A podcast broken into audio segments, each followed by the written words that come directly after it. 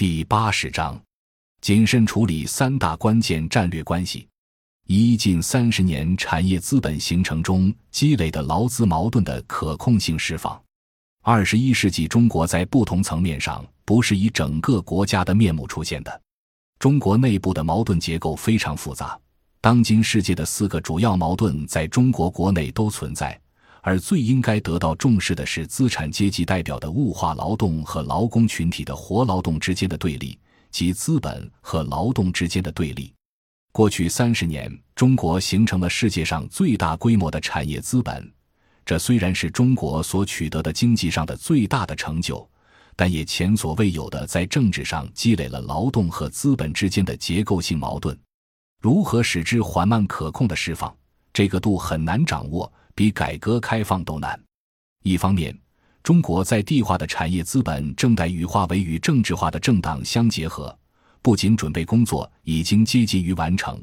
而且，大量有技术没文化的小知识分子，包括画家、音乐家、表演家等中产阶级群体，正得益于与产业资本阶级化进程的直接结合。不带价值判断的看，这种庸俗化的因经济而政治的结合，本是个正常的社会演化过程。欧洲也有类似过程。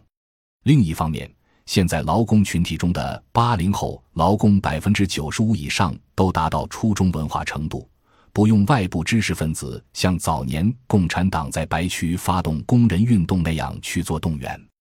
劳工群体中的政治精英就会清楚地使用传统的马克思主义阶级斗争理论，服务于所处群体的自觉反抗。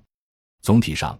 中国的新工人阶级这个具有自觉特征的阶级，已经先于资产阶级的自我完成了政治化进程。大量的劳工群体的政治组织正在社会上形成。所以，我们在上一次讨论中提出，要想政改先还账，如果不先下大力气安抚原本属于小资产阶级的劳工群众，就走不成资产阶级精英的结盟政治之路。以现在这种普及化的通信手段，任何一个时点上都可能会爆发出全面政治危机。正如我们在二零零八年九月华尔街金融海啸爆发之初就指出的，在外部发生危机时。中国从经济层面上可以应对，但要警惕经济危机社会化。国内这一轮积累起来的金融坏账大致是二十万亿左右，集中还贷时间应该是在二零一二至二零一三年。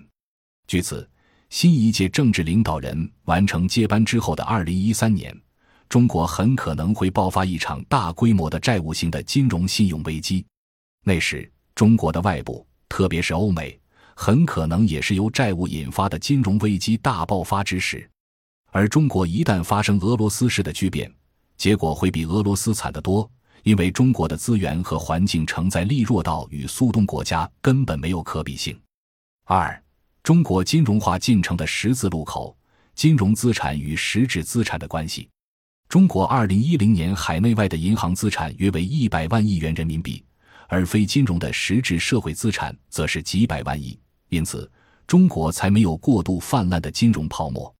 当美国泡沫化的金融资本进来时，中国可以以增发货币来对冲。同时，因为中国的货币体系不对外，不构成人民币在海外对美元的威胁，在这方面，中美双方可以说正在构成非主观的合谋关系。因此，彻底推进中国金融自由化的战略设想，对中美双方都是不可取的。这会在条件尚不具备的条件下，极大的破坏目前暂且处签相对稳定的中美战略关系。但是，什么时候人民币可以构成能和美元相抗衡的货币体系？难道一定要等到美元与欧元这两大泡沫化的货币体系争斗到两败俱伤的时候吗？显然不是，而是中国在全面接受西方金融资本阶段的教训的条件下。使自己和所联系的经济体在结构层面上也可以和美国相抗衡的时候，从对中美战略关系解构的角度看，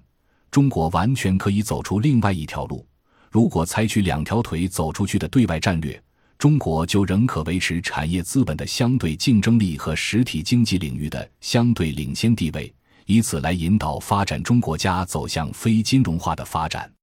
我们最近在研究中国近代的经济发展史时指出，如果从整体来看，中国进入金融深化的时间段的确很短，因为西方1929至1933年大危机引发的通货膨胀及伴生的贵金属价格上涨，乃至于后续的所谓贵金属储备体制的变化，中国的货币化进程在民国年间就彻底失败了。1949年，中华人民共和国建国以后，进入不了真正具有金融资本意义上的西方货币体系，从而停止了货币化。用第二货币票证分配体系替代货币经济，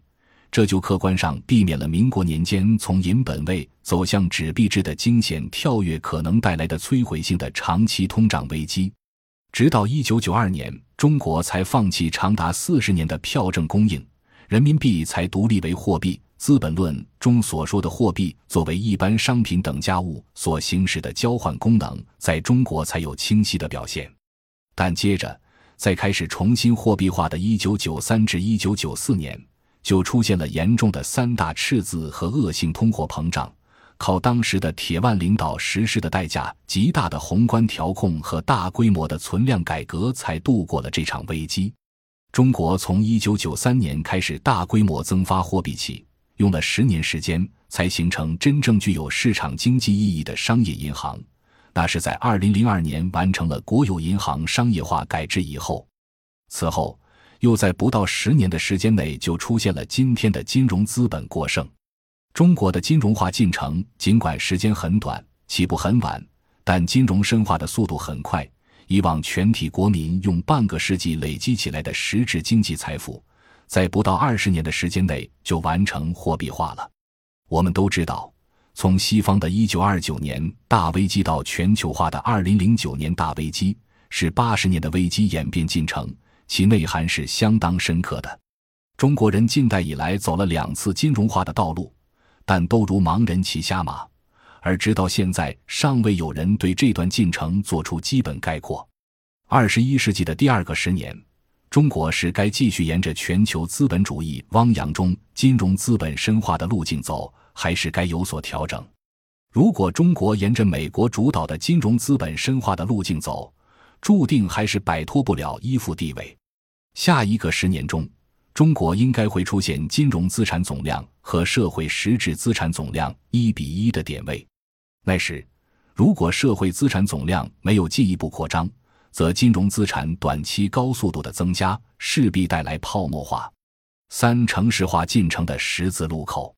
未来十年，中国将出现的另一个一比一点位是城乡真实人口比，这同样是非常关键的。中国现在的发展模式面临两条路：是继续走美国版本的盎格鲁美利坚模式，还是德国版本的莱茵模式，还是创新型的东亚模式？走城市化和消费主义的美国梦道路，能带来生产力和金融化的制度创新力的释放，这都是毫无疑问的。但由此带来的需求之旺盛，对人类可持续性之挑战也是不言而喻的。因为中国对资源的饥渴已经引发了全球各国的普遍担忧。当今世界格局是二八开，中国占全球人口的百分之二十。如果中国全面进入现代化，就意味着世界将改成四六开，而百分之四十的人进入现代化，以这个地球的资源和环境容量来说，是不能承受的。因此，按照美国或者说西方的模式进入现代化，并不是中国可选择的道路。此外，我们最近的研究表明，中国建国以来六十年发生过的经济危机，都是以地域辽阔的乡村作为载体的。因为危机发生时最大的问题是劳动力失业导致社会性动乱，而中国最大的人口池和劳动力池在农村，因此农村才是中国经济危机的载体。目前激进的城市化态势虽然是资本主义现代化的主流趋势，但对于中国这样一个不得已的只能以一国之力来防范全球危机的国家来说，却是不可取的。中央政府切不可过度加快城市化。当城乡人口比例达到一比一时，这个点位的轻易打破，很可能会加大应对危机的制度成本。本章已经播讲完毕。感谢您的收听，喜欢请订阅专辑，关注主播，主页有更多精彩内容。